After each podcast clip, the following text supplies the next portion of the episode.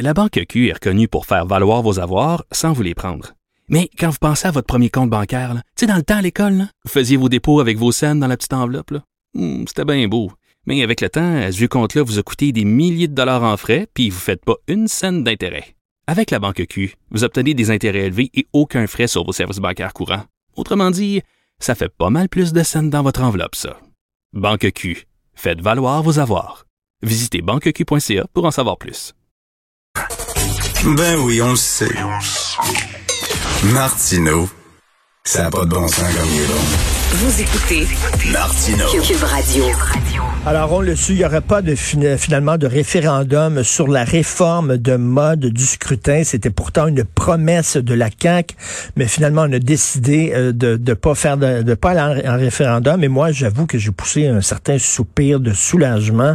Euh, on va en parler avec Christian Dufour, vous connaissez bien, politologue, mais euh, qui a écrit surtout un livre extrêmement important concernant euh, la- le scrutin proportionnel, le pouvoir québécois menacé. Christian, bonjour. Bonjour Richard. Est-ce que est-ce que te, poussé un soupir de soulagement? Premièrement, là, en toi puis moi, là, c'est un sujet extrêmement complexe, hein, les, les, les, la réforme du mode de scrutin. Je pense pas que, et là, je veux pas être condescendant et méprisant, mais je pense pas que monsieur et madame tout le monde était apte à, à mesurer tous les tenants et les aboutissants de ça, là.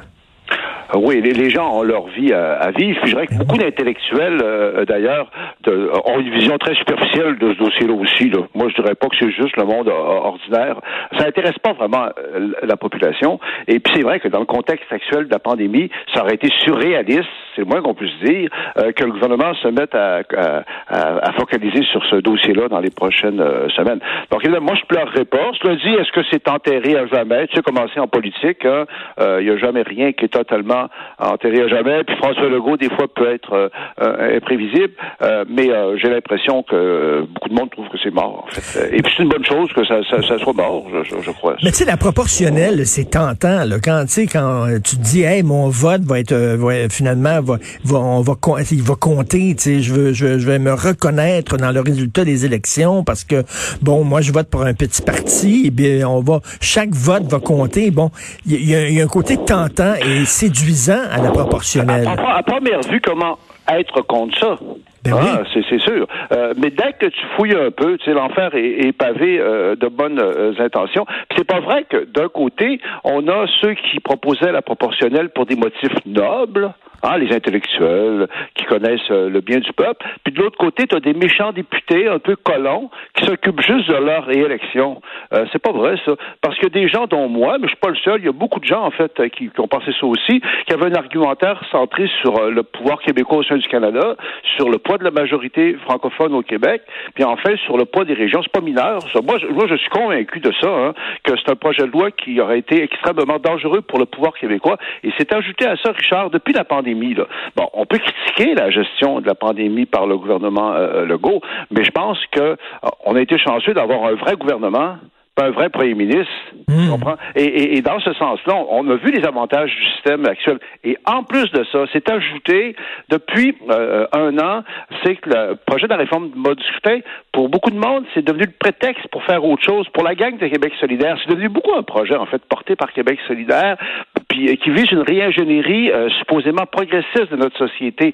En, en- à l'automne dernier, il y a eu des débats, en fait, en Chambre, là, sur l'adoption du principe du projet de loi. Et ce qui ressortait clairement, c'est qu'on a moins parlé de la réforme du mode de scrutin que de mesures coercitive, obligatoire pour assurer la parité homme-femme, pour assurer la représentation des minorités, des autochtones, des minorités culturelles. On était rendu dans autre chose, à des années-lumière de ce dont est porteuse la CAQ. Tu comprends? On était plus dans la... de- Donc, euh, moi, je trouve que euh, euh, François Legault, il s'est fait avoir là-dedans, en fait. tu sais. Euh, il n'a pas réalisé dans quoi il s'embarquait, mais pour les ceux qui, pour qui le pouvoir québécois, là, l'aptitude à faire des choses est importante, moi, je trouve que c'est une bonne nouvelle et c'est pas vrai que euh, c'est, c'est, c'est, c'est juste les nobles supporters de la proportionnelle versus les méchants qui pensent juste à leur intérêt. Pour François Legault, ben, François Legault, il est quand même ratoureur, hein, parce que lui, ce qu'il dit, c'est qu'il a rempli sa promesse de déposer un projet de loi. C'est vrai que c'était ça, sa promesse de déposer un projet de loi. Et Sonia Lebel, pour finir l'affaire, j'écoutais hier Sonia Lebel, qui est, qui est quand même impressionnante, moi, je trouve. Parce Oui. qu'elle avait l'air d'être d'accord avec le projet de loi, là. Elle avait l'air d'y croire vraiment. Puis hier, aux questions là, euh, de, de, elle, euh, de, de Pascal Bérubé, je trouve qu'elle répondait de façon très solidaire de son équipe, très habile, Surtout quand on sait qu'elle, au fond, était pour ça.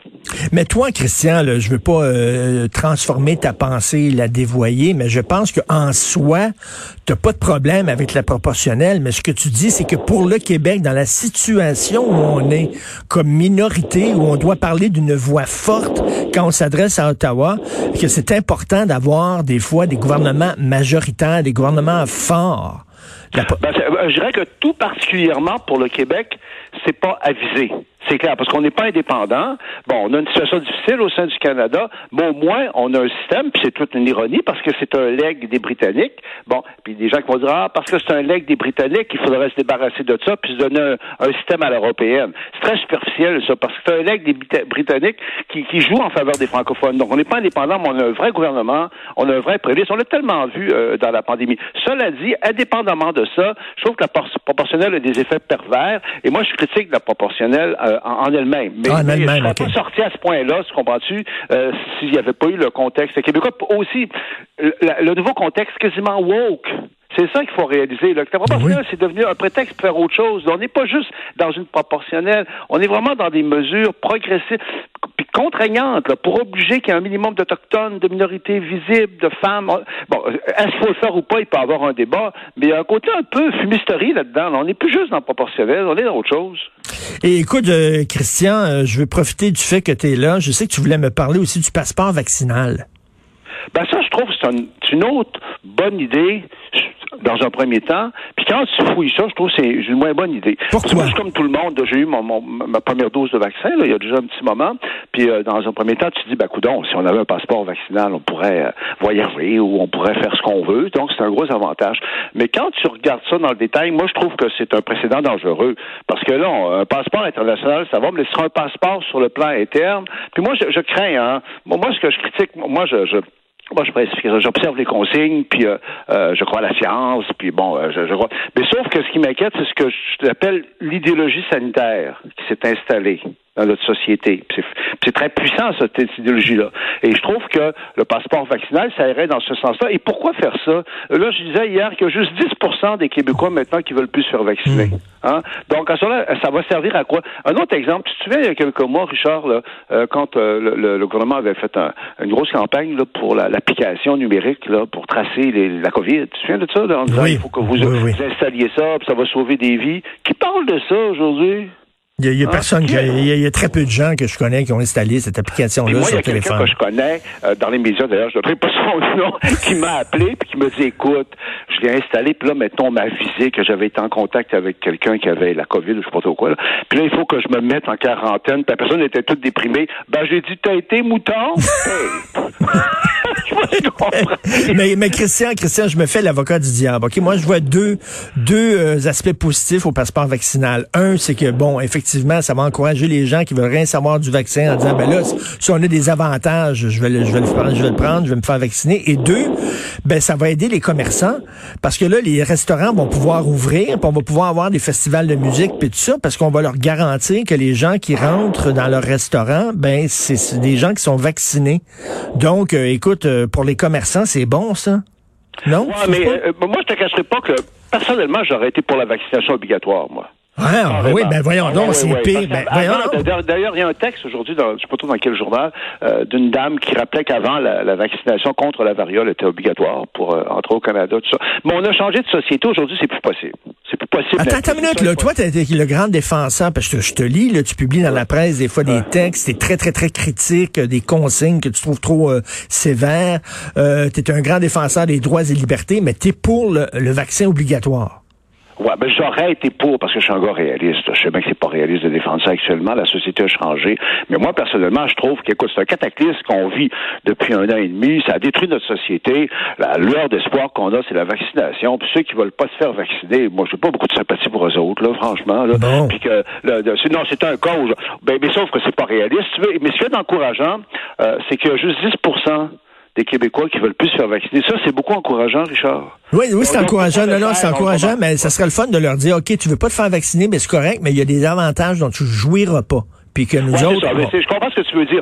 Bon, si maintenant il y avait un nombre important de gens qui ne veulent pas se faire vacciner, mais à 10% je trouve que ça vaut pas vraiment la peine. Puis moi, j'ai peur du précédent parce que là, on entre dans une nouvelle époque là, euh, où c'est vraiment euh, en fait euh, une idéologie sanitaire, physique. Moi, ce que je conteste dans les idéologies sanitaires, c'est que je trouve que c'est trop limité parce qu'on s'occupe pas assez du psychologique, de l'économie, des effets sociétaux. Puis là, c'est la COVID, mais il va y avoir autre chose.